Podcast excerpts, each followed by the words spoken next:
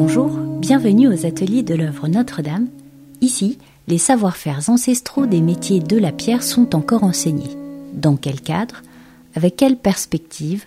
Réponse par Vincent, l'un des sculpteurs légataires de ce patrimoine.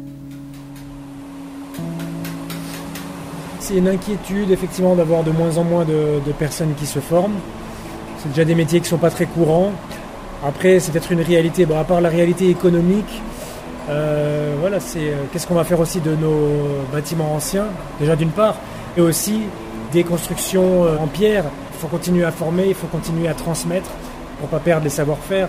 Ce lien qu'on a en permanence avec les compagnons et qu'on doit garder, les aspirants compagnons qui passent chez nous tous les ans, les apprentis, continuer à les former. On a un lien aussi avec le centre de formation qui est à Saverne. Tout ça, c'est très important. On restaure une cathédrale, c'est quand même quelque chose d'assez particulier.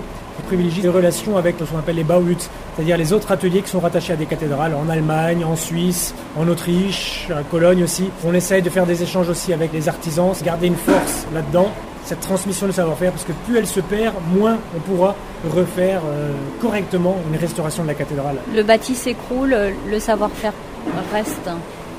C'est voilà. ce qu'on peut se dire. C'est ce qu'on peut se dire.